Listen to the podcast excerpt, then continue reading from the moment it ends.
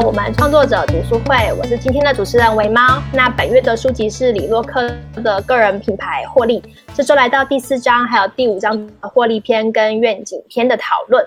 然后讨论之前呢，我们会先请大家分享一下上周实践的部分，说说看上周第一下的小目标是什么，然后现在又完成到哪里。那第一个，我们就请 Gary 哥来分享。是我，好。呃，上周我说我要优化我的中段跟底段的的文的的漏斗的部分，然后增加教学习的内容，所以这个礼拜我就任性的停更了三天。对，就是我在认真的在规划这件事情啊，然后就目前已经把我的大方向跟飞员，就是其实是同一件事情，就把我的这个漏斗要怎么优化，跟我飞员已经设计好。那这个礼拜开始就会开始运作。对。好的，哇好也可以分享到群组，让大家看一下。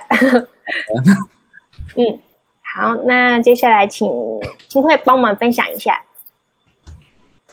哇，我不是很惭愧的说，我好像没有进度，真的假的？我们真的，你本来进度想说，我先原本进度是想说，就是把那个文章再看，把那个影你分享给我那个什么阿张的那个影片看一看，然后我这礼拜预计要把那个版型放上去，然后就我今天下午写一篇文章后，我就发现我来不及做这件事情。对，所以这一拜就是没有进度，哭哭，没关系，你现在应该就直接先套版，然后或许就会有成就感了。版型先好，对。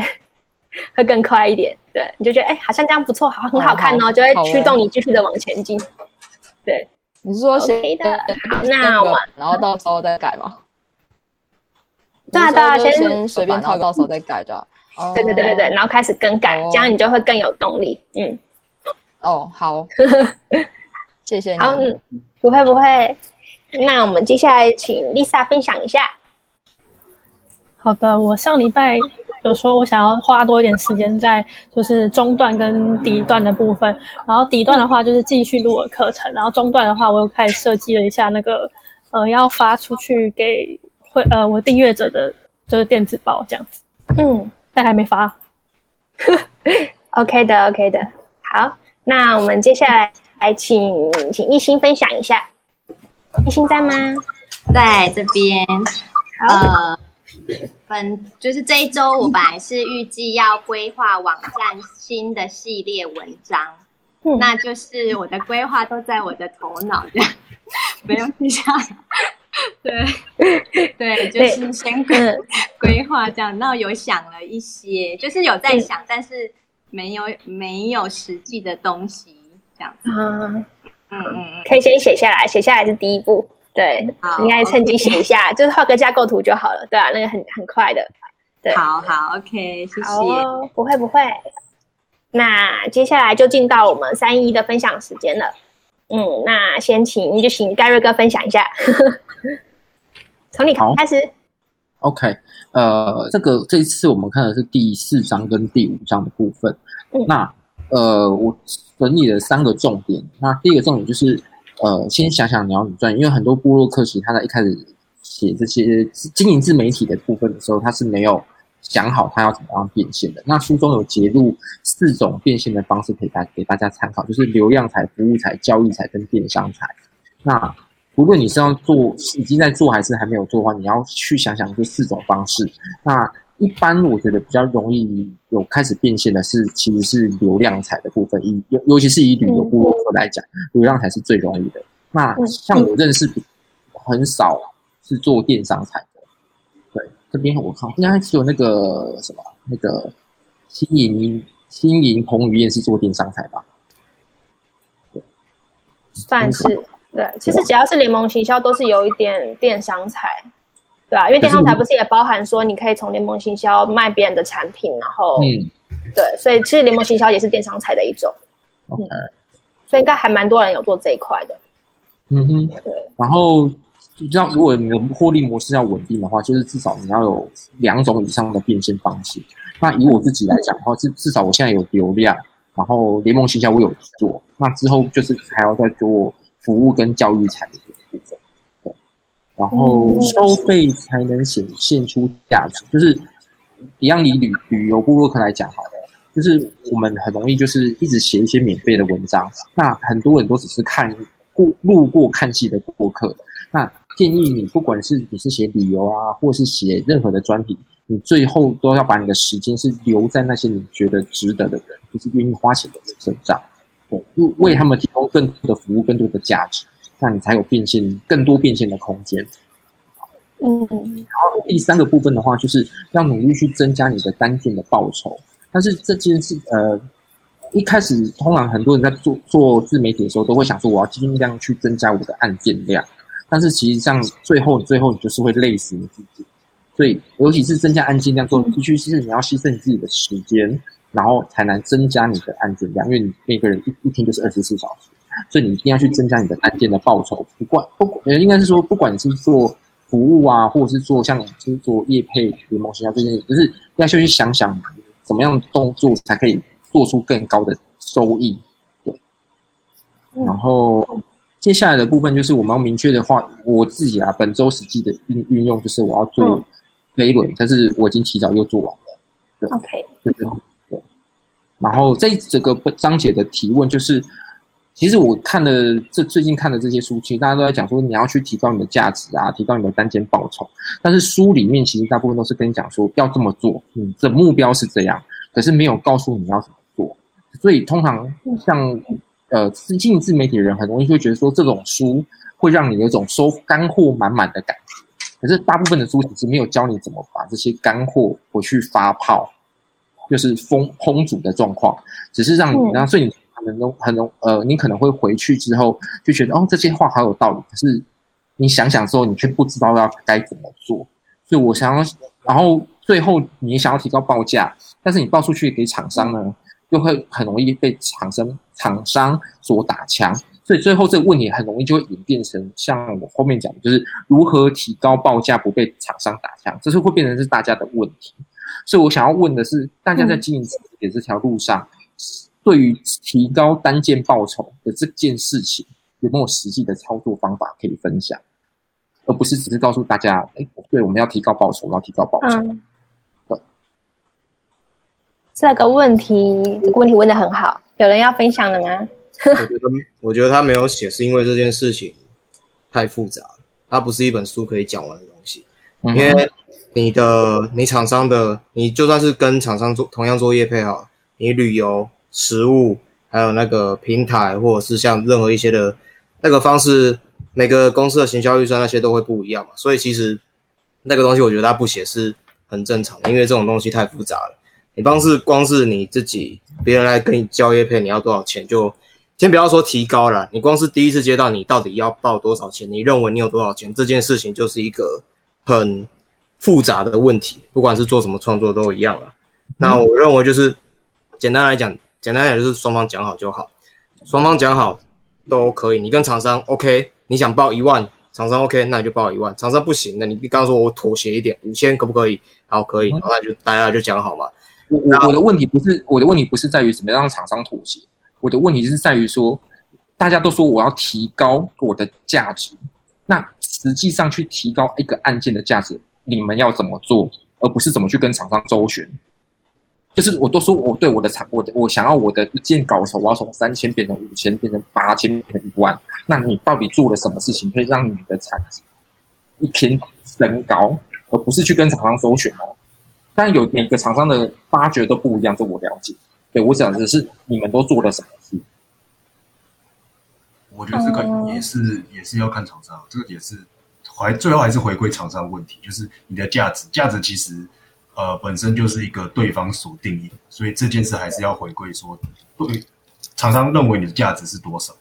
所以我觉得刚刚 Win 讲的那样其实也是没有错的，因为他本身就没有一个标准答案。你说今天要如何提供自己价价值，即便你今天觉得自己很有价值，那但是呃厂商不觉得你有价值，那你不管对你不管怎样去谈还是没有用。所以我觉得价值这件事情，中间你做了什么事情？不是去谈的，这中间做了什么事情？那当然一定就是呃，提出证明啊，提出证明。嗯，对，其实为什么回归到自己身上分享作品集？对，嗯，我觉得啊，我觉得是这种事情，其实书中有提到，他其实已经有讲到，但我不知道你有没有想到，就是他有提到说你要去有内容网站这件事情。内容网站是可以提高你一个旗舰店，然后去 promote 你的价值的地方，这其实真的很重要。就算是像我之前，我设计我是设计出身的嘛，其实，在设计的话，你就是有好的作品集啊，你可以就是一个页面写出你做过去做了什么样的东西，你可以写出你的基本报价是多少，然后还有你跟什么样的厂商合作，有什么样很好的成效啊等等。这这个其实就跟我们在换工作的时候，你在面试的时候，你要去如何提高你的身价，让对方知道说你有价值。如果说我是型号企划的话，我会说，我就会跟大家，我就会整理出我过去做的专案嘛。我曾经做过怎样的企划？那我替呃我的公司、我的品牌带多少的营收、多少的获利、多少的人流，这些就是你的价值所在。所以其实实际上你就是要透过你的经验的累积，然后想办法说出你的价值。不管你是曾经参加过演讲，你曾经是这个讲者也好，你收了多少的费用，或者是曾经出过几本书，这些全部都是你的价值。只要你把它的那个写在你的收费页、你的履历表上面，把它写的越精彩，厂商自然就会知道你的价值是多少。对，然后还有当然就是要敢开价。你其实累积了之后，你就知道你自己的时间值多少钱。像我有是认识一些很厉害的，嗯，成品出来的设计师，他们他们都很多人会想要找他们外包，他们就很敢开啊。他们一个整个视觉就是几万块在开价。我的朋友就是透过管道嘛，因为我在里面当企划，那别人就会想说想要找，我就会跟他讲说，我会我会联系，然后报价给他。但其实那些设计也不会担心说我报了几万块没有人找我怎么办？因为我就是这个价值啊，你你有些是小厂商，他就是好奇，然后他就是问价嘛，询价，但是他又出不起这个钱，那就算啦，因为他就是价格就是定在那边啊，总会有更好的，会有人来找他，大品牌找他合作，所以就不用害怕。所以其实就是你要从你的慢慢的透过你的经历累积出你的好的作品集，然后放在你的网页上面，这样就可以堆砌出你的价值，也会是你跟厂商谈判的筹码。其实就延续继续刚才微猫讲的东西嘛，简单来说就是你想跟厂商提高报价，比较虽然可能还是有点会有点模糊了，可是我觉得这个我接下来要解放可能会比较稍微实际一点。第一个就是像刚才微猫说的嘛，你要去提出一些证明，不管是你的流量、你过去的经历，还是你的作品集，你要去提出这些东西，让厂商去判断，有那个资源去判断，说我跟你合作，我可以得到多少价值，这是第一个。第二个就是。你要像老 K 说的嘛，价值跟对方需求挂钩。今天他厂商来找你，可能是要宣传，那搞不好如果你用心一点，可以去询问，或者是看看他们的平台或什么，你觉得他们缺什么，或者说他们没有想到的需求，你可以去提供说，哎，我除了帮你们写文之外呢，我发现你们有这些问题，那我可以提供什么样的方案，然后去帮你们解决这个问题。那如果你们觉得这个提案 OK 的话，那是不是可以再写文一个价钱，写文？或者是其他的合作方案的价钱上，我的分润可以提，我的钱或者是我的联盟行销分润什么之类的，你可以去提高一点。先就是你先提供你的证明，让对方去判断。然后呢，第二个就是你要去针对人家的需求，不管是他有想到或没想到，你就尽量去满足对方的需求。那对方如果觉得说，我这个需求，哎，我没想到你帮我想到，或者说，哎，我有这个，我意识到这个需求，可是还没有人帮我解决，你有帮我解决，那我搞不好就会对你的价值感。会更高，会更信任感更高，那我就会有有一个意愿，意愿啊，不能说绝对了，我只能说厂商就会比较更有意愿说，好，我可能可以考虑说，因为他厂商还是有行销预算嘛，就算你想提高，搞不好是他们那边不能给你提高，不是他们不愿意提高，是他们不能给你提高，所以就是你要先提出来，然后就让他们去判断。这个阿德，如果大家有看过那个阿德勒心理学，它有一个东西叫做课题分离嘛，课题分离就是说你自己能控制的东西，你的问题，你的问题，你要决定的。而他的问题是他要决定的。那以这个例子来说，就是说你能你能你要解决的问题只有一个，就是怎么让厂商去尽量的信任你，然后看到你的价值，让他们觉得你值这个钱。这是你要去提出证明，这个是你可以控制的，这是你要解决的问题。而厂商要不要给你这个价，给你这个相对的价钱，或者是说我要不要跟你合作，还是说怎么样其他的，那个是厂商要解决的问题，我们干涉不了。我们只要做好我们自己能做的事情，那剩下的就让厂商他们去决定。如果他不给你钱，你就看他要不要跟他合作嘛。你不想要，那就说不好意思，我觉得这个价钱我们谈不拢，我们无法合作。或者是说他不给他不给你钱，可他有给你其他方案，那你也可以考虑说好，我觉得这个价值也是可以。好，那我就以这个样价钱，然后配合这样的方案，那我再跟你合作。就是不是只有看钱而已啊，有时候还是有其他东西可以看。嗯，就像那个 Kevin 在留言区有提到，他就是讲的很讲的很好啊，就是他就提到说，提升价值的第一步就是拒绝免费跟低价合作的机会。我觉得这个是很实际，就会在慢慢的拒绝过程之中，你会知道说你的价值就是这样奠定出来的。如果你一直找免费的配合或是怎么样，如果你没有很明确的东西的话，那你就会一直被一直被廉价收费，对吧？甚至别人可能打听说这个价格价值多少，价格多少的话，就是大家就知道哦，它就是指那个价钱，说不定。嗯，所以有时候如果你觉得，假设你原本现在的价钱你都报几千，假如说五千块好了，你觉得跟每个厂商，哎，五千块和五千块五千块，好像大家都可以接受这个价位哦。那到某一天，你觉得新的厂商来了，你觉得好像我已经五千一段时间了，我是不是可以再报一下，再更高六千、七千，我去测试一下人家的底线嘛？那如果人家你测试人家，哎，第一间接受六千、七千，好，那我就写六千、七千，下一间你再报六千、七千，然后再一直循环下去，搞不好你就会无意间，你就会默默的无意间就提高自己的价值，因为人家厂商接受这个价钱，那代表大家都认为你有这个价值，那你就可以在视情况偶尔报高一点。啊，不接受那是接不接受另外一回事，你可以报高一点嘛，然后就是谈判的能力。我我感觉 Gary 你是想问说，在同样的目前这个状态下，有没有办法借由一些技术把它谈更高？应应该这样讲，因为厂商接不接受那是他的问题，这我可以理解。但是我指的是大家对于你自己的价值的经营，你到底做了什么事情？我想一直想要问的是。大家到底做了什么事情？例如说，像刚文妈说整理作品集，嗯，这我都做了，该做。当然，它有优化的空间。我指的是跟版型的这种优化，都我们都有。但是，你实际上还有可以做什么事情去提高这件事情，提高这个价值在，而不是对我当然知道厂商有他的预算，但是你到底要做什么事情？而只是还是你就是一直接业配吗？一直写文章吗？就是。有没有别的方式是可以去提高你的价值，而不是只是哦，对我就是累积我的文章量，就是把我的作品集要做的多？有没有更明、更不同的东西？因为这些我都懂。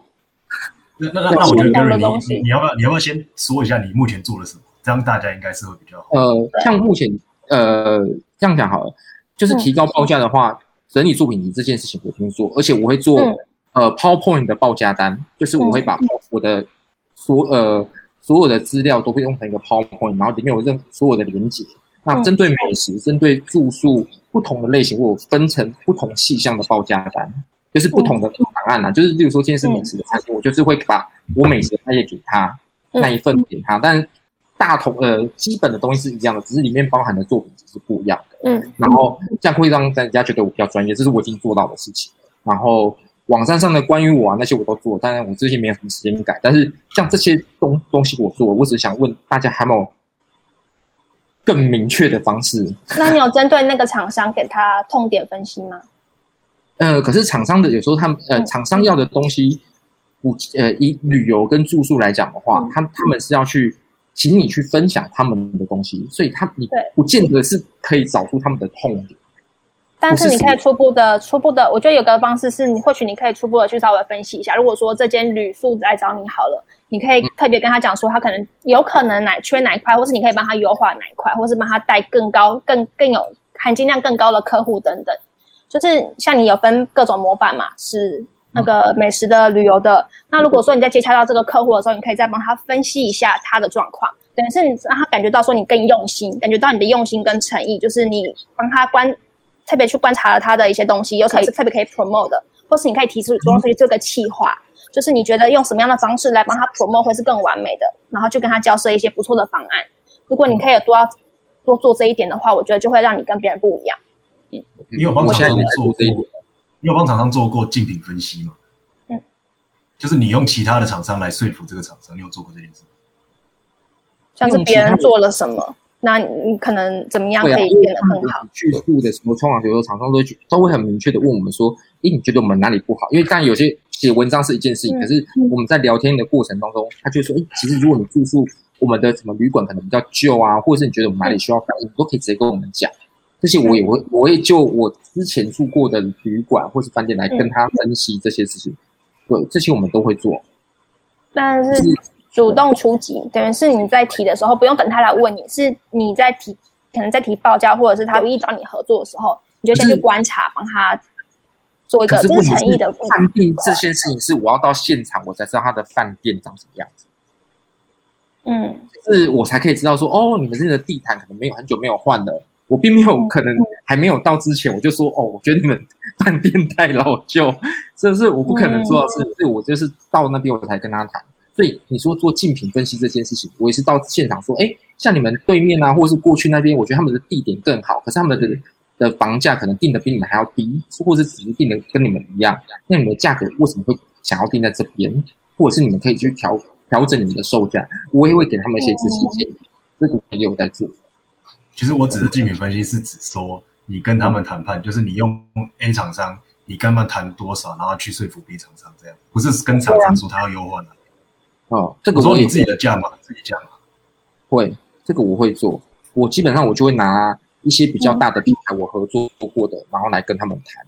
就是如果是一间小的民宿或是一些地区性的饭店，那我会拿我已经有跟哪些大的国际的饭店集团合作过文章，我就会拿这个跟他们谈。那你现在遇到的困难是什么？就是我不知道你想要用你想要花同一份的时间，然后赚赚到更多的钱。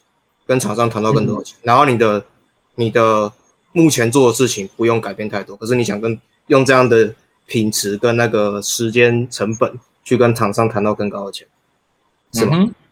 那会不会从那假设你的内在品文章品质，然后你的竞品分析就是内在层面你自己能控制的层面都可以的话，像我说的嘛，我在留言区讲，你增加受众基数会不会是一个突破点？就是你现在假设只有一百个人，那你跟厂商谈的价钱。强谈的价钱，你能帮厂商接触到的人就是一百个人嘛？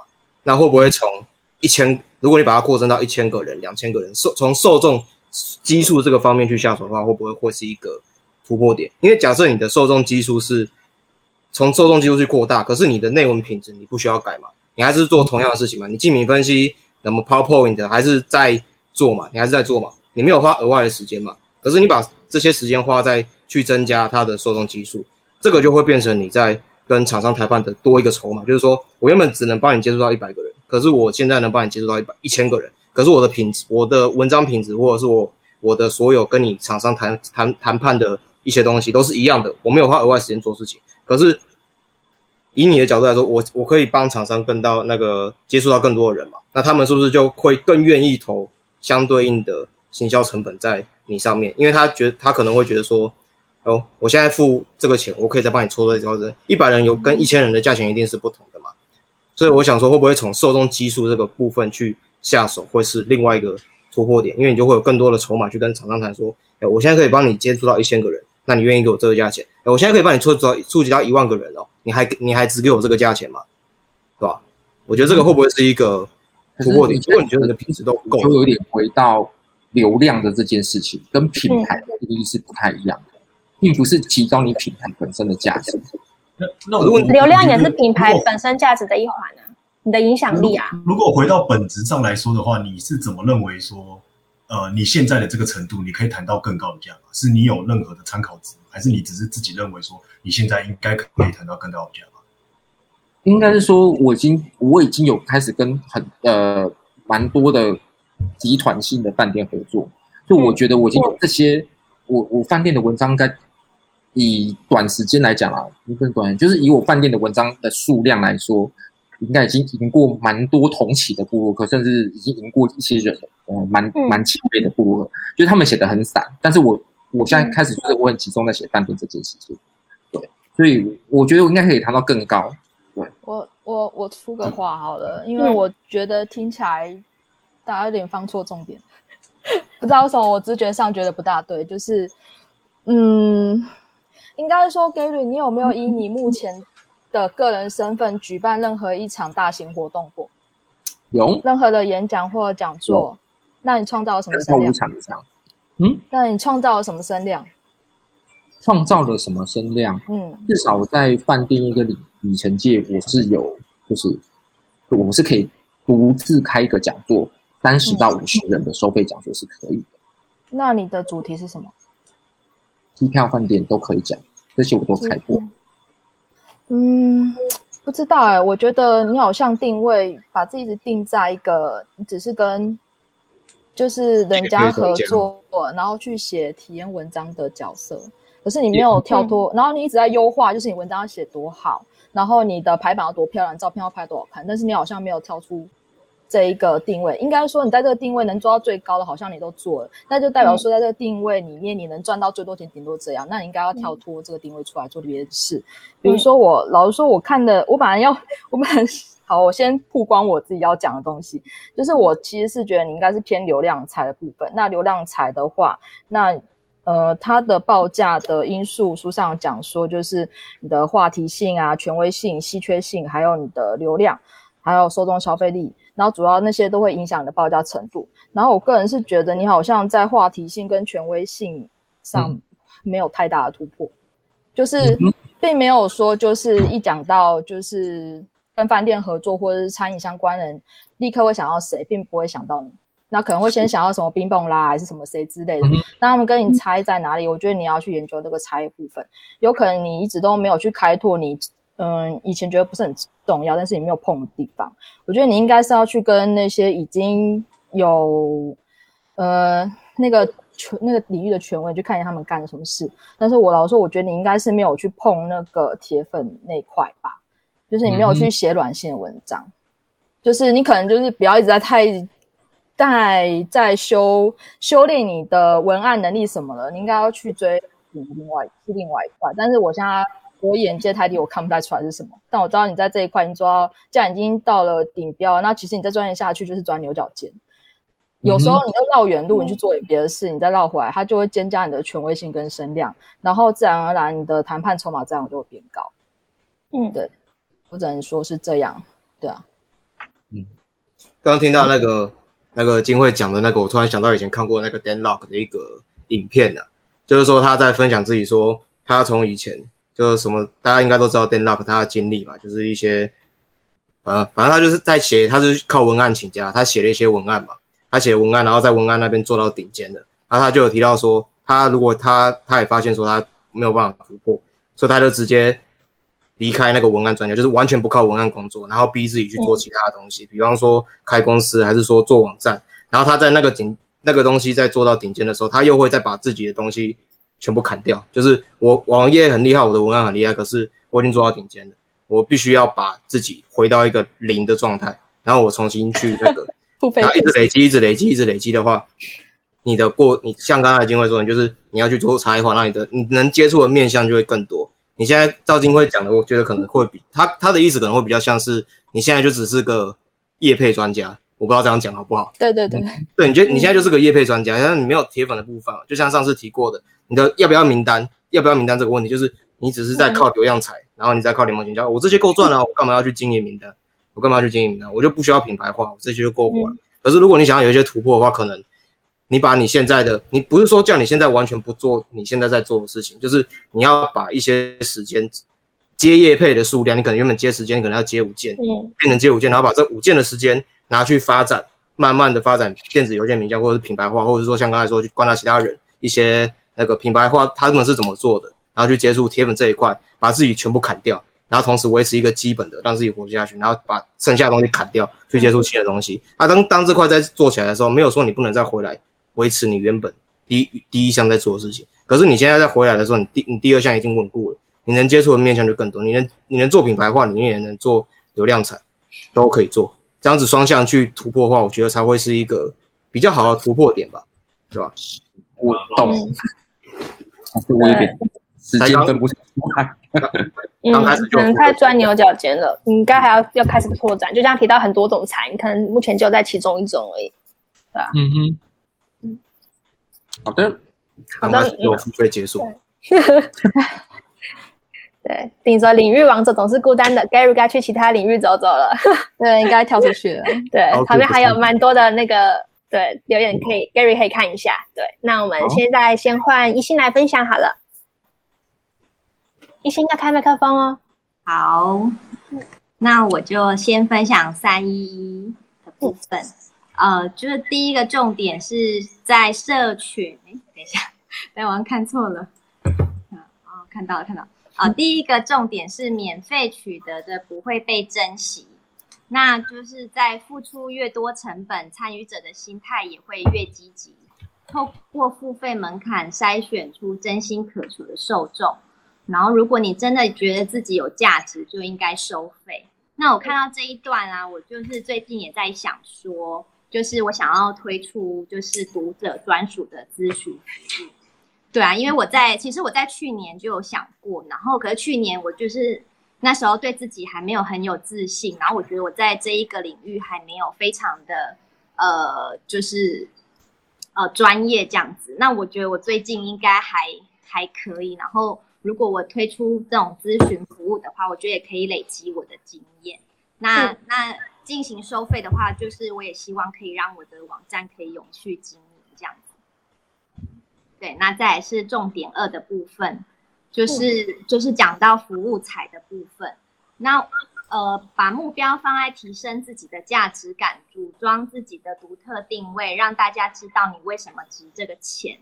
那就是在看到这个章节的时候，就是我就不自觉的浮现很多关于自己可以怎么进行服务财的想法，就是做个人咨询的部分。那我会希望读者在我的网站学到知识后，也可以实践在日常生活当中这样子。那第三个重点就是在书的最后，他说：“人生只有一次，那你就把时间留给值得你付出的人。”对，那我自己也觉得说，人生只有一次啊，就是也要把时间留给值得你付出的事情上面。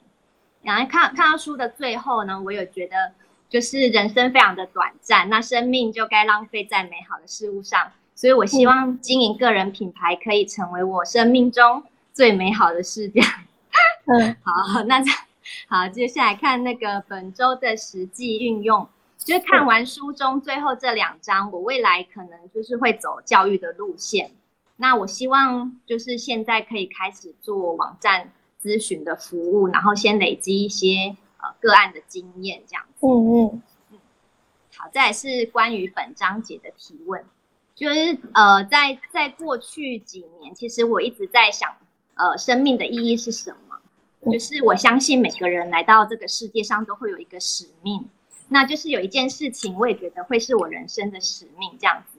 那我希望这件事情是可以影响或帮助其他的人，但是我现在还没有很确定，我现在做的这些事情会成为我的使命。所以我也想听听大家的想法，就是当你已经不需要为收入烦恼的时候，你还会想要经营个人品牌吗？然后如果是会的话，你们追求的目标是什么呢？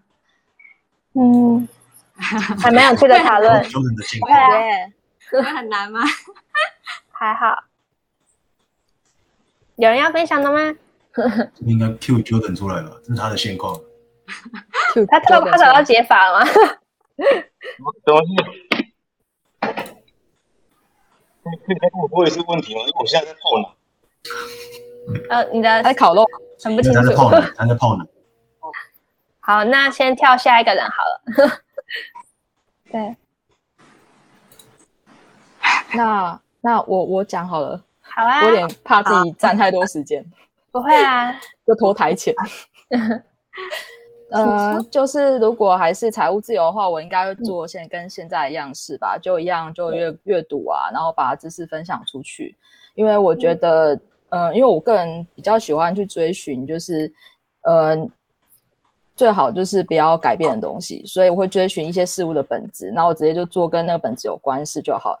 然后讲白一点，就是我在没有，我到现在还没有正式开任何课程或营收之前，我就已经把我的我的粉砖的那个目的拉到，就是即使没有赚钱，呃，即使未来财富自由，然后我也可以会持续做下去这件事情。然后我已经把它提升到一层一个使命感。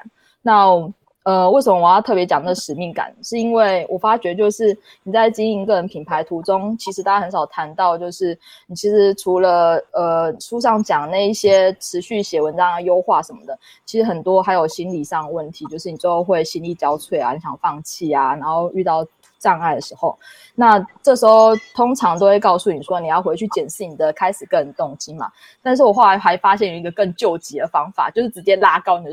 使命感，你就是把你的，呃，你的目的只是，呃，我是希望赚到钱，然后做自己喜欢的事，然后你直接把它提升到，我是为了全世界的人在服务，然后我是为了帮助所有的人之类的，那这种的使命感就会，呃，当你就创造这种使命感的时候，呃，后来你就会产生源源不绝的动力，然后做这件事情持续的比较久。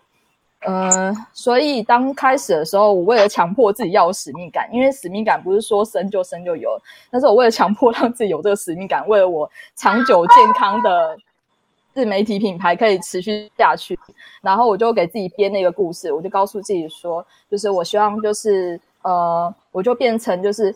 呃，不看书的人跟有在看书的人之间，他们之间的沟通桥梁，就是我可以用，呃，我可以当我可以把书籍的东西看完以后，然后再用一个非常简单的图像，让没有看过不看书的人，他们也可以看的那个图，就知道那个书中有用知识在什么时候。那我就是介于那个沟通的人桥梁。那这个使命感就让我觉得，我不论到哪里，我都要去分享这个知识。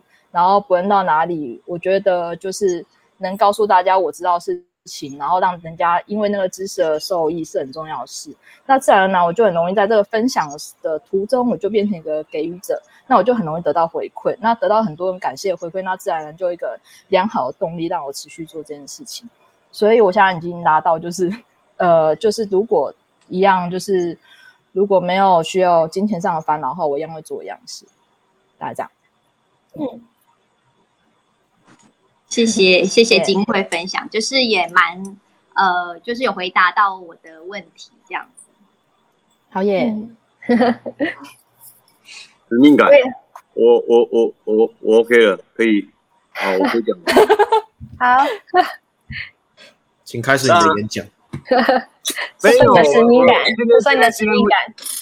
今今天会讲的很快，对，因为还有很多东西我刚我我刚从垦丁回来，就是大概是这样。嗯。呃，反正我是觉得这一阵子下来，我觉得一开始在做网站的初衷跟现在，你因因为因为有时候当我们觉得生活过得去的时候，我们会呃想说，哎，可以去帮助更多不同的人，还是说帮助呃一些团体去达到他们想要的一些目的，像是说呃明年捐一台富康巴士，跟今年培养的一些人。希望他们也可以自力更生，像我们在经营自媒体一模一样。那其实一开始我有这个想法的时候，也是觉得，呃，我本身也是慢慢的去探索，觉得我自己到底之后想要干什么。那因为你这样很，我其实赚钱呢，只要你抓到一个方法，你就一直不断的去 copy 那个方法，一直不断的去 repeat 一重复。其实钱它大致上会一直进来，只是在运用在不同的商业模式上。那如果今天我可以交出五个、十个，哎，用同样的方法，或者是用不同的方法、不同的领域当中，我们一起去学习的话，我会觉得，哎，这件事情是非常快乐。嗯，所以我才会想说，哎。呃，我这我我我我招募的不是员工，而是伙伴。其实大概就是这样，对啊。嗯嗯哼。有，就在上上周有分享，也还蛮感人的。就是有提到说，他都会跟他的伙伴、他的员工去对话，问他们想要做什么，然后愿意把让他们就是培养起来之后，愿意分润给他们，甚至让他们带走他们做的东西。对啊，我觉得那时候上周听的时候，觉得真的还蛮感动的。对。而且我觉得。呃，如果你要以这种模式下去做啊，我真的觉得就是要彼此知道彼此心里想要什么东西。呃，这个是比较着重于每个人心中的一些层面啊。因为我我这几天有发现，其实我这一次，哎，大家都知道我去员工旅游啊，对不对？没 有没有，大家都知道啦。应该啊，大部分人知道。现在不重要，对，不重要。对，员工旅游，然后呢？我跟你讲，可怜。如果你有员，你有你有这样这样子伙伴的话，你酒量就是要好，你你就是要把他把他把他们灌醉，你知道吗？他们就会跟你讲出所有的东西，你就知道，哎，之后你要怎么跟他们去沟通。对，就大大概大概是这样子。你知道，你就会发现，哎，这个人他其其实心里面他他最想要什么东西啊？他从他。他当他话匣子一开的时候，他就会说跟你说：“哎，我来这边，我希望怎么去学习，尤其一定要把他们的另外另外一半给带来，因为他他回真的，他回去都诶，他他们他们回去都会跟跟另外一半分享，哎，我今天老板老板叫我做了什么事情，哎，老板老板有怎么感觉？他好像说没什么在赚钱，但是他好像可以养养起我们，知道吗？嗯，但是就大概是这种概念，但是你要跟另外一半聊天，他另外一半才会跟他讲，呃，跟我们讲说他现在想要的东西是什么，或者是他，因为他们。呃，因为我给他钱，他还是员工，嗯，他们的心态那我问他们他想要什么的时候，他有时候不敢开开口，但是另外一半只会跟我讲。哦，对，所以从另外一半下手去了解，就是员工真的想要的是什么东西，然后再去帮助他们。对，大概是这样。酷。对，所以所以就就在那之前你要灌醉人家。还要先会赚钱，还要先有余裕的，先把自己前几天都把员工灌醉。我跟我我我跟你们讲，你你们那个九月十一来烤肉，你就你就会认识到到他们所有的对。那个罗卡说无法不注意，Jordan 晒黑了三阶，肯定的太阳。看，是红大家都说你是喝红了还是晒红了？晒红的，晒红不是喝红了。好，对，昨昨天我昨天晚上喝到五点。那应该是喝红的吧？没有上红的，就这样。你现在酒退了吗？应该不是你开车吧？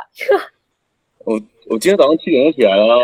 啊，对。好，好，OK。好，不要不要聊这个，我们之后再聊。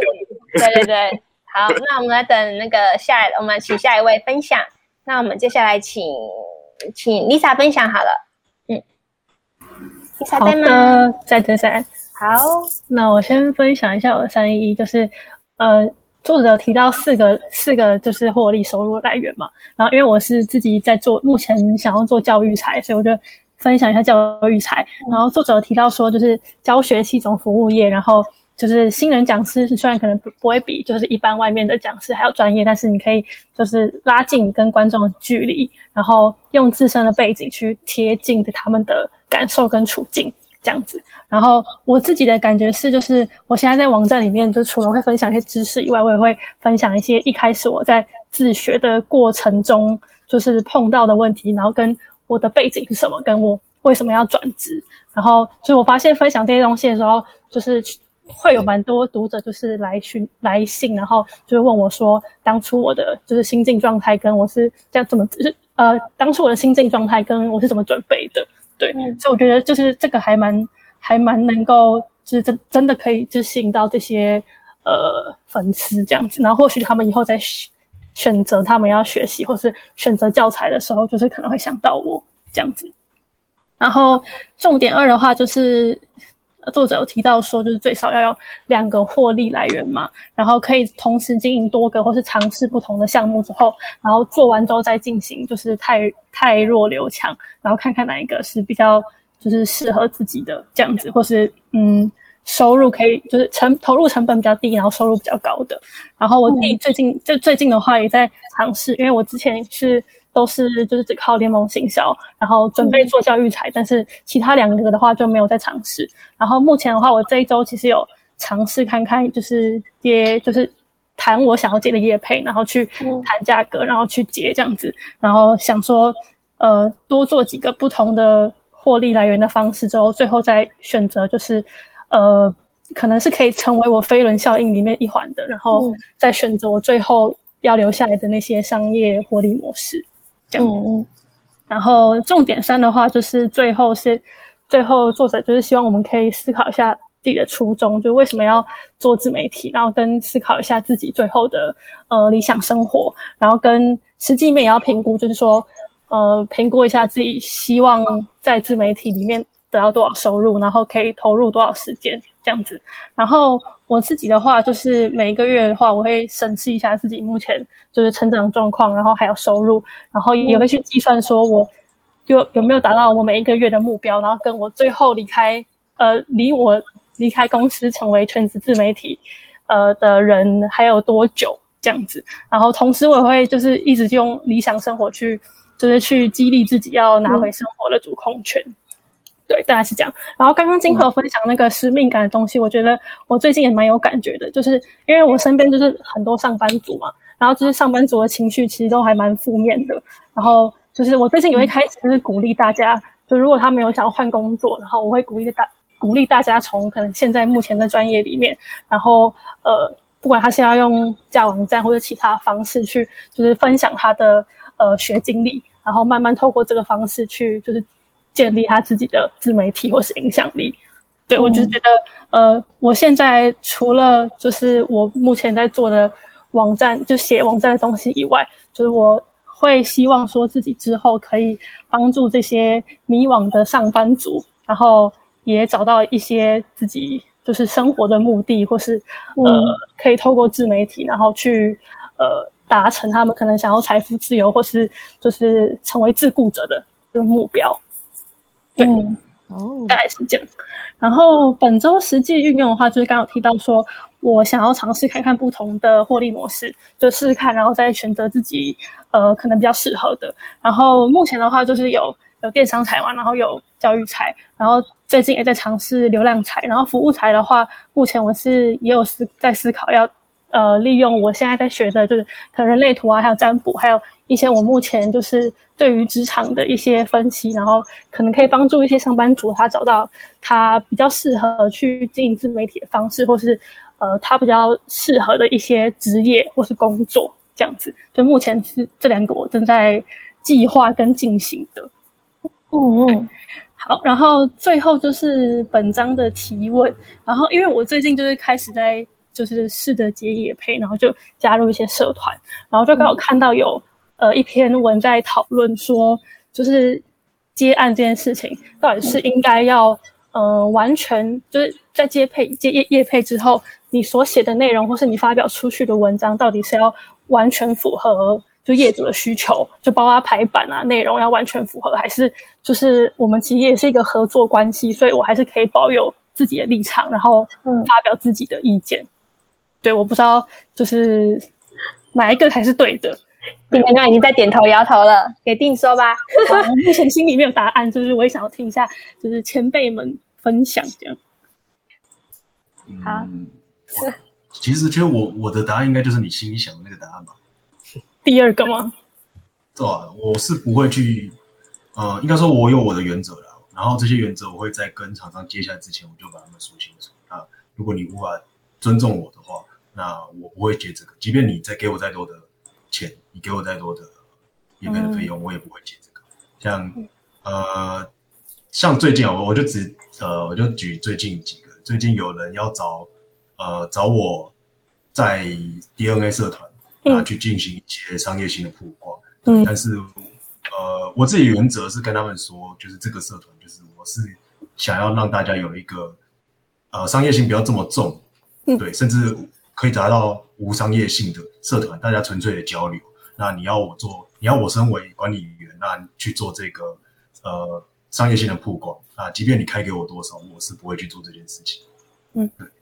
我觉得还是要有自己自己的原则啊。那我觉得也是，呃，在接这些呃，不管是合作啊还是什么的时候，也是要呃回到自己的初衷了。那你初衷是这样？呃，初衷是怎样，那就是怎样。不要因为厂商开了多少钱，然后就呃跟着厂商去走，对，或者是听厂商。嗯，了解。那如果比如说是一些，比如说是一些体验型产品，就是你可能要最后使用过之后，你才会知道你要。写什么？这样可能一开始没有办法跟厂商沟通，那你会怎么去就是做这这部分？我我会直接跟他说明白，我就会跟他说，呃，我可以体验你家产品，但是我体我会真实的写，就是你不管你家的产品是烂还是好，我就是真实的写。那呃，我会先给他看烂的版本跟好的版本，就是给他自己评估，说如果你你的东西真的很烂，我会写成这样。那如果你能接受说，呃，你的文章被写成这样，那 OK，我我可以接这个案子。哦，了解，所以你会把你之之前写过的，然后好的跟烂的都给他看，我会先让他们知道，觉得 OK 的话，那再来谈。嗯，了解。之前定有分享过这种这个经验，分享的很详细，在对上一场吧，还是上上场的时候，嗯嗯，了解。对，你这样有解答到你的问题吗？有。好，金慧可以讲一下，请说，金慧，请说。哦。我只想说，我看到那个文案经营文案公司的那个林玉胜老师，他刚好有针对这个题目，就是写了一篇文章。我等下丢到那个群组里面，再看一下。好呀，谢谢。因为就是那篇讨论底下就是很疯狂，就大家就是就是都站在场上的立场，然后我就觉得有点错愕，想说这真的是就是市场上目前的，就是偏向这样子想吗？对，然后我就觉得蛮错愕的这样子。但今天嗯，完全不会去看那些接案社团，因为我觉得那些接案社团都是厂商，很商业。呃，应该说是他们真的找不到，就我所知啦，真的找不到合作的人，就是内部已经找不到合作人，才会去那边发。那到那边发的时候，他给出了价嘛，一些条件都一定是很差的，所以我自己是完全不会看那种社团。嗯，了解。对，那边应该是已经很消消消价竞争了，对，很消极。我觉得那边可能已经有点像上班上上班族的心态了吧，他们可能没有特别去发展其他的收入管道。然后，所以他们单纯用业配去竞争的话，自然而然就会像我们在工作的时候，老板说什么，我们好像就得要做什么，因为我很怕怕丢了这份工作，或者怎么样，就为了糊口饭吃。但如果你有多元的收入管道的话，就可以比较轻松自在一点。我真的觉得这还蛮有感的。就我有一个大案子，跟我同事有好几个案子，那我就可以更有骨气的去说这个我做不到。嗯，对，那感受真的会差很多。了解了解，你会发现那些接案社团那个。价格都很可怕，就是看说，哎，这种价格也有人下面一堆人要抢，你会觉得很神奇。对啊，真的就是那五百一千的，嗯，真的。而且而且你不怕被气死吗？嗯，真的，那些业主真的很恐怖，很疯狂。重点是还下面还有人一堆人要抢，对，还是很多人要抢。互惠还一堆人抢，马克说互惠还一堆人抢，对，互惠还一堆人抢，真的太扯了。凯瑞哥说案子八个互惠，一个一千元，剩下一个澳。澳厂商没有给钱，不会就抢不光而已吧？嗯，做兴趣的，嗯，给钱就大爷。好，那我们现在换换，请金慧来分享。嗯，哎，金慧麦克风。好好哦，呃，好，这本书就是它有，我觉得它有三个重点，然后。嗯，第一个重点是，我发现它的收费模式主要分成三呃四个，主要是流量财、服务财、教育财跟电商财嘛。那我觉得蛮，他写的蛮好的啊，就是他有分明确的区分，就是流量财是主要以网站流量决胜负，然后让别人去买你的曝光能力；然后服务财的话，就是别人付费买你的专业去解决问题；然后教育财的话，就是当讲师，然后进行教学讲解。然后电商财的话，就是别人付费买你制作的实体商品，然后再就是我发现它这四个每个的报价因素影响报价因素都不大一样。如果是流量财的话，它会在着重在流量、话题性、权威，还有稀缺性，然后这件事情的执行难度，还有你的受众他的消费力跟你的自我感觉，觉得该开到多少。然后服务财的话，就是你的个人专业度和履历以外。你可以帮客户创造多少利益，然后安心感，然后名气，还有你的限量，还有这件事是不是一个极简？那教育财的话，就是除了上述那个服务财的所需要达到的一些。它的条件以外，你的课程内容实用度有没有立刻就是帮助上课人立即应用？还有你的知识丰富度是不是问不到？那你的临场经验，还有你的简报让人家看起来会不会很舒服？还有课程的互动体验，以及你能不能针对特定受众的课程需求去做一个适合的课程，以及后续的学员在跟你咨询的时候，你的回馈这样子。那电商财的话，就是针对产品品质、还有商品市场规模、跟粉丝数量、跟消费力，还有它的对你的品牌信任度跟客户的后续服务。然后我的感想的话，就是就我个人而言，我发现我的比例是比较偏重在教育财方面的专业。不过很有趣的是，我发现每一个财它都有各招功课课题，所以呃，如果你是着重在哪一种？类型的财的话，你着你着重问题类型就不一样。像是流量财，你就必须一直保持自己的曝光量，所以你就会在问跟曝光量然后流量有关的问题，因为你这样才能作为优势跟厂商去谈筹码。那服务财要提高它的技术和专业知名度，还有权威性，然后去分众去抢占那个市场。然后教育财的话，它要学习找出市场的讲题。有市场的讲题，还有跟学员沟通的问题，然后电商才要着重在具有回购率的产品，还有降低相关成本。嗯，然后第二个重点的话是收费才是常态，免费只是特例。那我觉得是对免费者和付费伙带伙伴的待遇规格不能相同。那如果即使还没有达到获利的能力的话，那一开始就必须针对那个商业模式先把它架构好。那呃，从一开始的定位到故事内容都是有商业目的。那最后你在开那个获利模式的时候，你的前期累以及比较像是你忽然。打通任督二脉，然后就汹涌内力就勃发而出，然后你就可以开始可以收费，然后忽然就一鸣惊人、一炮而红之类的。对我预算，我未来可能是这样。对，好，下一个，好，下一个，呃，第三个人就是你要思考，从思考你的个人品牌是要是什么，然后你就要以终为始，你要再三确认自己的价值观和初衷，那不要为愚昧追求数字和效应，然后忘记来到人世最重要的是体验人生这样子。然后这个部分我就讲到刚刚的那个使命感部分，但我必须先说，那个使命感并不是每个人都可以都要用这样的方式，只是说，因为我之前有去上过那个阅读人社团，我不知道大家知不知道那个郑俊德讲师，好像他就是全台湾最大的读书社团里面的主办人，应该这样讲。然后我去上了他所有的课程。就要上开了三个课，我全部都上过。然后他那时候很认真跟大家讲说，就是就是他就是把那个理念、个人理念就是升级，就是他一开始可能就是跟呃，可能只是跟大家一样，就是说他是希望可以靠书，他喜欢阅读，然后希望可以靠书籍赚钱，然后不要饿死。所以他当初就辞职创业以后，他就呃最近开那一门，我觉得有点像是之前上那个再重新开一遍，然后他就。呃，反正他就是说，当他把那个为了自只是希望自己不要饿死，然后就是赚到足够收入的钱，然后在他之后，他就把那个呃那个理念提高，变成使命感，就是说他要帮助偏向教育啊，然后或者说他是希望就是可以让很多没有。呃，借由阅，很多人借由阅读去翻转自己的人生。那他就说，当他你把你这些理念拉高成使命感的时候，你身边就会出现很多跟你支持同样理念的贵人出现，然后他们就会帮助你。无偿帮助你，因为人就会觉得说，大部分人的人人性就会觉得说，这个人不自私，他不是只为了自己赚钱，不只为了自己想，他是为了这个世界，为让这个社会福祉更好。然后他可能就很忙，没时间，没空，但他可以愿意出钱或者出人脉帮助你。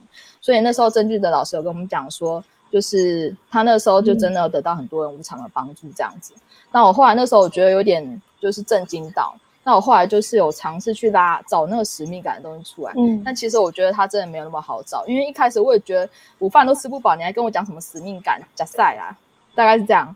但是后来我真的觉得它，呃，它长大概经营大概一两年后，这使命感就呃慢慢的出来，就是你把它结合，就是你现在正在做的事，比如说给予你可能就是从一个你自己定位说，我希望就是可以为很多饭店就是就宣传它的特色什么，你就拉高。变成说，我希望可以引领整个台湾的观光业发展，然后变成观光业大使，然后这时候就哇，好多人好棒！我希望邀请到我们哪里，就是去讲解啊什么之类的。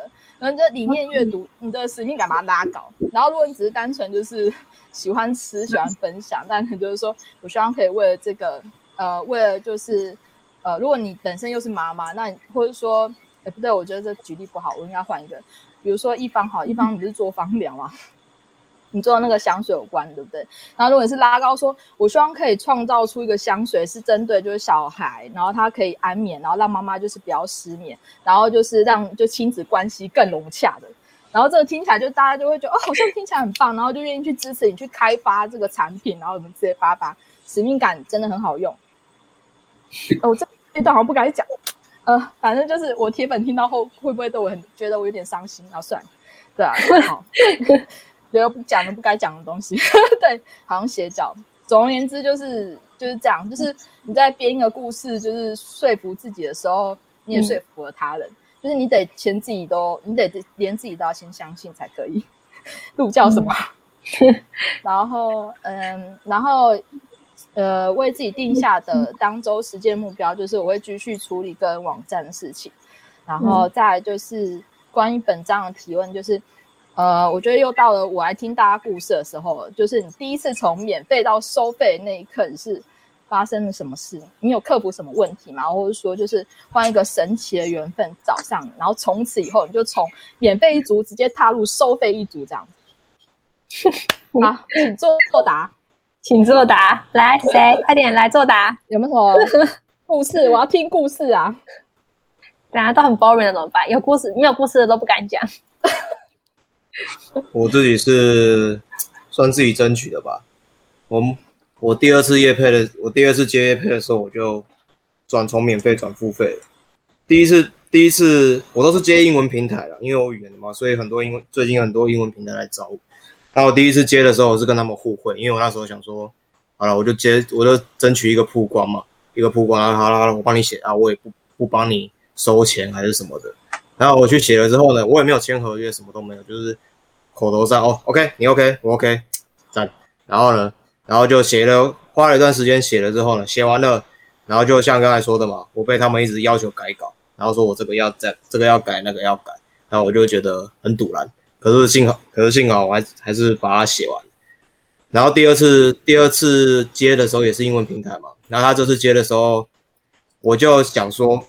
已经过一段时间，说我流量什么都有增加了，所以我就想说，呃，他也也是一个蛮大的平台了，所以我想说应该他进来找我合作，然后就他也跟我说，你有什么合作方式，你都可以提出来看看。那我就想说，好了，我就提提看嘛，我就拿了 Word，我就打开 Word，然后开始打一大堆东西，然后我要去参考一些别人上课的模板，然后我就把它写出来，然后先提供，先之前讲过嘛，你要先介绍你自己，然后你对他们的认识，然后。你的数据，然后还有你能帮他们折什么的？诶，他们有缺口，那你能帮他们什么？叭叭叭的。然后下面就是写详细的合作方案嘛，联盟行销啊，文章什么一大堆的。然后还直接写我要的要求，哎，你要改稿三次，我要有著作权，我要干嘛干嘛干嘛。反正我就不管，我就先写，然后我就直接回信给他说，我现在写的这些东西你参考一下。然后呢，他就回复我说，谢谢你的那个提案，那我们愿意。好，那就顺水推舟嘛，那我们就。直接这样子合作下去，然后合作完之后呢，我也大概知道说，哦，我可以开始收费，就是说真的有人是愿意为我的文章付钱的。那接下来现在现在所有的后来就越来越多的那个厂商来找我，我也没有去找他们，他们就来找我，然后我就一样就是把那个第一份的文案，第一份的要那个合作提案，就是把名字改一改，然后针对他们的需求把一些东西拿掉，或者是加一些东西进去，然后偶尔把那个。金额提高一点，然后再报报看，然后就一样再丢过去，我就写好丢过去，然后再他回来，然后哎，OK OK，好，你这个价钱 OK，那我就是就这样子继续合作，然后后面的厂商就是我都照这样的模式，我如果去他跟我提案，我觉得我去看他的评价平台，而如果 OK，我觉得还可以的话，那我觉得用这样的方式去跟他回复，然后他对方也回来，然后我们就是一直在谈那个价位啊，联盟营销什么一大堆的，然后慢慢的就。这样子经验一两次过后，不用太多事情，大概第二次、第三次过后，你就会有一个概念，说哦，我可以收费了，那我可以收到多少价钱？那我在谈的时候，我会需要一些什么筹码去跟人家谈？那这样子慢慢的，你就会越来越，我觉得就会越来越习惯收费这件事情我觉得这件事情是要习惯的，会有一个心魔啊，就是说我真的值得收费吗？可是你在你，我觉得会有一个需要，就是你就报报看嘛。反正不报没有关系嘛，你顶多就不要接这个合作，或者是你就你觉得他真的不错，你就帮他免费写文，其实也没什么太有什么损失啊，就是看你自己啦。啊，可是如果你提出去了，有提有机会嘛，提出去了，对方也回复了，那那个瞬间回看到信的那个瞬间，基本上你就可以确认说，哎，我你可以开始收费，你可以从免费跳到付费了，对吧？会不会结束的太会不会结束的太突然？不会不会不会。来请别人再分享看看。那金慧，你自己的从免费到收费是？我现在还没收费啊。我现在就是不知道为什么我说要去，就是会有会有人有时候会资助我说，就是我愿意资助你，就是去上某个课的的那个交通费，或者是对啊，或是上课那个那个要小心了，那个要小心。没有，他是我老师啦，他老师，他是我老师，他就说你就画一篇，然后就推广他的那个。课程，然后就是你上课不用钱，然后我是助你养钱，当然来就是真正好好的互惠的互惠。对他有说，就是我是他的爱徒，开心。OK，也是你已经有经营出一定的能力，然后就被别人看到，就会希望说互相帮助这样，因为他看是，但就是是我是真的没有办法开课，是因为我自己个人课题，就是刚刚讲，就是我真的还没有办法快，就是啊，我配嘛，我值得就是跟人家开口要钱嘛。然后第二个就是我自己的个人课题，就是我人际沟通部分还没有处理很好，所以我觉得以后应该的，我觉得我的金钱应该是卡在我人际课、我的人生课题上面，但解完后应该就是可以顺利收费。但我觉得我想要做的事就是持续累积这样子。对啊，加油，谢谢。好，那还有人想要分享这一块吗？嗯，金慧说什么？没有，我说还有没有其他人要讲故事的？免费到付费，我来，我来，我说，嗯啊，好，太棒了，太棒了，请说。马克分享。我第一次收费，也不是夜配，我第一次收费是讲座。嗯，哦，就那时候不错啊，第一次好像九个月吧，那时候半年就接到第一个互惠，然后互惠完就没有再接过互惠了，基本上对，然后。九个月后，就是跟那个，因为我在那个南投县政府当替代役，然后那时候那是，就是里面有一个创客基地，然后跟里面的人很好，然后后来他知道我在经营部落格，然后后来就是请我回去当那种导读讲师，跟我们现在很像，就是选定一本书，然后用书中的内容跟自己生活做一个结合。嗯，对对对，然后那时候收，哎，那时候也蛮多的，就第一次接就接了三个小时的讲座。哇哦，还蛮特别。对啊，机会应该可以吧？我觉得。呃，忽然想起来，去年有啦，去年有被邀一场去台北，然后好像也是，好像讲半个小时，然后两千多块吧。对啊，我觉得接安接安应该不用去接安社团，我觉得多认识人还比较有用。机会，那你已经是你已经是收费一族了，你解锁了，默默解锁了，你不知道算吗？可是包含我的车马费什么啊，就身边的人都会介绍案子。我觉得你先不要去管。你如果要踏付费组，你先不要去管你的成本有多少，或者说你这次结束你有没有赚钱，你到底的你到底收益是正的还是负的？你光是你能先从免费跳付费，就是有人愿意付你钱这件事情，就是一个很大的进步。先先不用去管说你这次车马费多少啊，我人家付我两千块，我车马费就用掉。我觉得先刚开始的时候，你先不用去管这个东西，就是你不用去扯那个会计得失嘛，对吧？你。因为你有，你知道有人找你收钱，代表说你有开始有一些价值，有人看到。那现在就是你的问题，可能就是要开始去扩展，不管是主动还是被动的。然后在每一次的合作的时候，慢慢的去提高你的价格。因为如果越来越多人在找你，五个人的时候，你可以用五个人的成果去跟他报一个价钱。然后他如果接受，那你就会继续更多人。十个人的时候，你再跟他报十个人的价钱不对？啊，前面那些厂商比较便宜的，你就当他赚到。啊，后面的就是。从厂商你就你就当做他衰嘛，我讲难听点就当他衰嘛，对吧？我就是太晚找你，或者太晚看到你，所以我才要付这么多钱，对吧？可是对你自己来说，你一开始先不用，你先不用管说你那个得失是多少。像我像我讲一个啊，联盟行销好了啦，联盟行销一开始做的时候，是不是大家都没有赚钱？然后觉得说一直写文章推荐产品好像都没有赚钱。那时候我第一次在做的时候，你知道我的第一个联盟学校多少钱？八块。多少钱？八块。八块。本书就一本书的价钱。一本书。我写了，我写了三次，我写的差不多三四个月，快半年的文章，就第一次看到博客来有八块钱，很高兴哎，天哪，快哭了，你知道吗？真的快哭了，天哪，我东西有人在看呢，我东西有人在看呢，然后我那时候是真的有哭，然后到后来就是不管他嘛，你就慢慢去继续写你的东西，过一段时间，我现在已经起码一个月有三千块吧，就是光输的好励志哦，好励志，嗯，所以一开始你那八块，可是我付的主机费、管理费一定超过八块嘛，一定超过八块。可是你就是要看长远的，就是你要看长远。说如果现在这个八块代表，我我当时当时我妈一直在跟我讲说，你现在做这个到底能赚钱吗？你到底能赚多少钱？她一直在怀疑我，她她支持我做，她一直在怀疑我到底能赚多少钱。可是我就一直跟她讲一个观念，就是说我看的是长远的，我看的是长远，可能是五年、十年之后的，五年、时间之后的。你只要知，你只我跟他讲一个观念，就是说你只要我如果持续做下去，我愿意持续做下去也做成功。你只要知道，你不用管我怎么赚到钱。你只要知道说你儿子赚到赚到足够生活的钱，而且是透过合法管道，这样就够了。至于我怎么赚到，你不需要不需要讲，因为我相信我讲他也不懂，对吧？可是从八块嘛，八块总是一个开始嘛。人家不是在说嘛，你想赚一百万，你要先规划你要怎么赚一百块、一千块、万，然后再那个嘛。所以你要看长期嘛，就跟投资一样啊。投资人家都会跟你说，你不要看短期的波动嘛，一样的意思啊。嗯，可是我以为要主动规划产品之类的才叫做已经开始收费。比如说像如果马克就是他可能马克，我不知道你有没有主动就规划说你要去讲，你不是有主动规划说你要讲什么讲座啊，还是或者说你什么课程？第一次应该没有吧？第一次就是突然被找去了，对，就是所谓的突然就被邀请。对啊，就是感觉上好像如果你没有主动就是规划点什么的产品放在那边，你不算说你是收费的。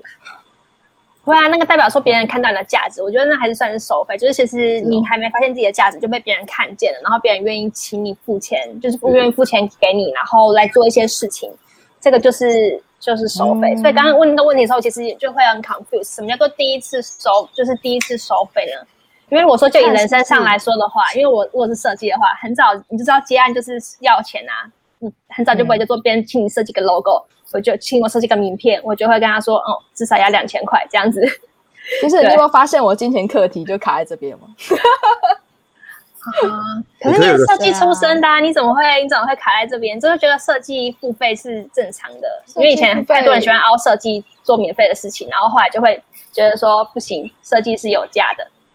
应该说跳离跳离开设计那个模式，我就开不了价，应该开不了价。对，就跟信赖自身，就是如果没有设计这能力，我还有什么能力值得对方开我价？哦，这应该是个人肯定啊，什么之类之类的。嗯，有关。都可以分享一个，是我第一次意识到说，原来经营自媒体是可以业可以接可以赚到业配之外的钱的经验。就那时候我也是，我也从旅游开始，然后就是写，就是觉得。反正我就写，然后我自己又很喜欢记录，我很喜欢拍照，然后拍照放硬碟，反正没人看嘛，那我就不如把它写成故事，然后还可以分享，就秀秀我自己的照片这种概念。对，然后但是那时候就想就想说，反正我可能写写久了之后，或许之后有机会有那种不错的业配，或者让我出国写文章，这个这是我最大的那是当下最大的目标。然后当我一第一次意识到说原来可以赚钱，除了这样的业配之外还可以赚钱，是在于我发现写着写着之后，发现有所谓的联盟旗下这件事情。嗯，然后说我大概写了一年，有一点点流量。然后我发现做联盟学校这件事情之后，我大概去注册了呃通路网还是通路网，然后就是挂上了那个联盟行销的网址之后，大概一个月，然后就收到第一笔佣金，然后就觉得天啊，这样真的可以赚钱呢！然后钱就这样进来了，就可能之前写的都都完全广告收入也是很少，几乎都没有，因为那时候一天的日流还很少。然后但是就是在我挂上了那个联盟行销链接，可能印象中好像是。呃，巴黎的博物馆卡吧，然后就是注册，然后挂上链接之后，然后一个月内，哎，就有点阅，然后就有收入了，就让我发现原来这可能有机会可以养活自己哦。对，然后才让我就是加入说，哎，那接下来一年我如果就好好的写，或许我就可以靠这个来生活，就不用回去上班，因为刚好从国外打工度假回到台湾，然后结果疫情就爆发了，就就没有就没有这个收入了，但头已经。一起下去了，就觉得还是很有趣，然后就继续做。对，嗯，都在发展其他的不同、不同于国外旅行的其他的东西，继续分享这样。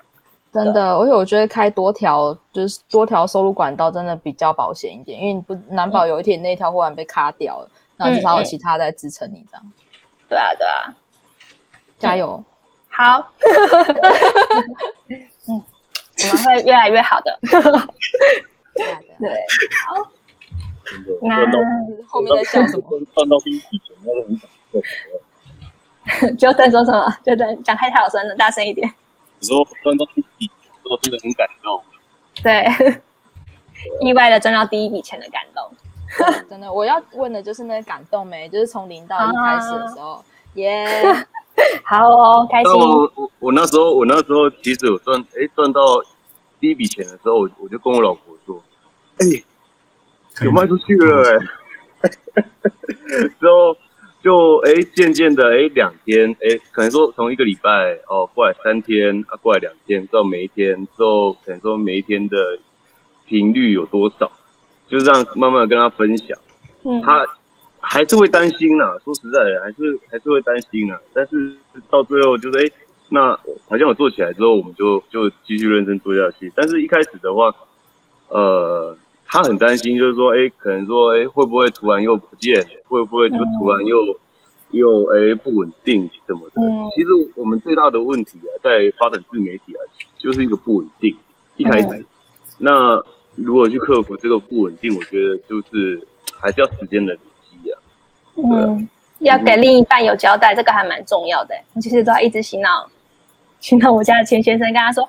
我这样子慢慢累积被动收入，未来我们就可以财富自由。这样子，他才可以就要说服另外一半，说服爸妈，说服家人，然后说服另外一半，这样做是有意义的。这真超重要的。创业就是这样。我有我其实我有时候就当做没有听到，你知道吗？就继续做我觉得正确的事情。当做没有听到，那你要感谢他那时候没有给你白眼，还是什么？就是没有太激烈的那个，某方面也是默默的支持你继续下去。我那时候其实压力很大，我那时候其实其实，在在经济上面，我那时候其实有负债，我接近负债七七七八十万。哦，对啊，啊，大致大致上也是贷款在缴啊，之后也这个我哎，我顺便分享一下，我之前做做一些其他的电商的时候，我其实有。进去那一种，你们你们知道什么叫做呃，当当当你当你信用卡它过多的时候，你哦呃债务整合，嗯，债务整合，对我我我经历债务整合过，但是我债务整合我大概三个月就把还清，那时候真的是到人生的低点，而且那时候我老婆又要生，嗯，对啊，那时候就是渐渐的这样子觉得，哎，应该还有其他的东西。我可以去发展，因为我觉得网络这东西，大家都可以在网上赚到钱。哎，不是大，不是说大家，就是有些人可以在网上赚，我也可以。那就这样一直做下去，就哎发现有第一笔、第二笔之后，那那那那感动感动量是其实是暴增。对啊，只是可能说有时候方法错了，或者是有时候时机不对，那我们就可能说再再再修正，再去再去想办法。对啊。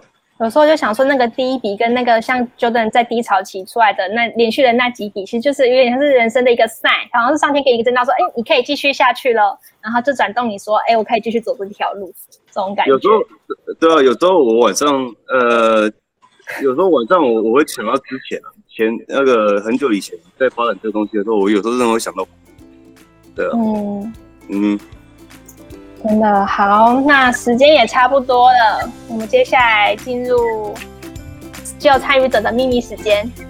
喜欢本集的内容吗？喜欢的话，欢迎可以订阅我们的创作者电子报。订阅的话，就可以收到本周的精华整理，还有每月限额四名的早鸟报名机会，与我们线上讨论经营问题，转动你的自媒体获利飞轮。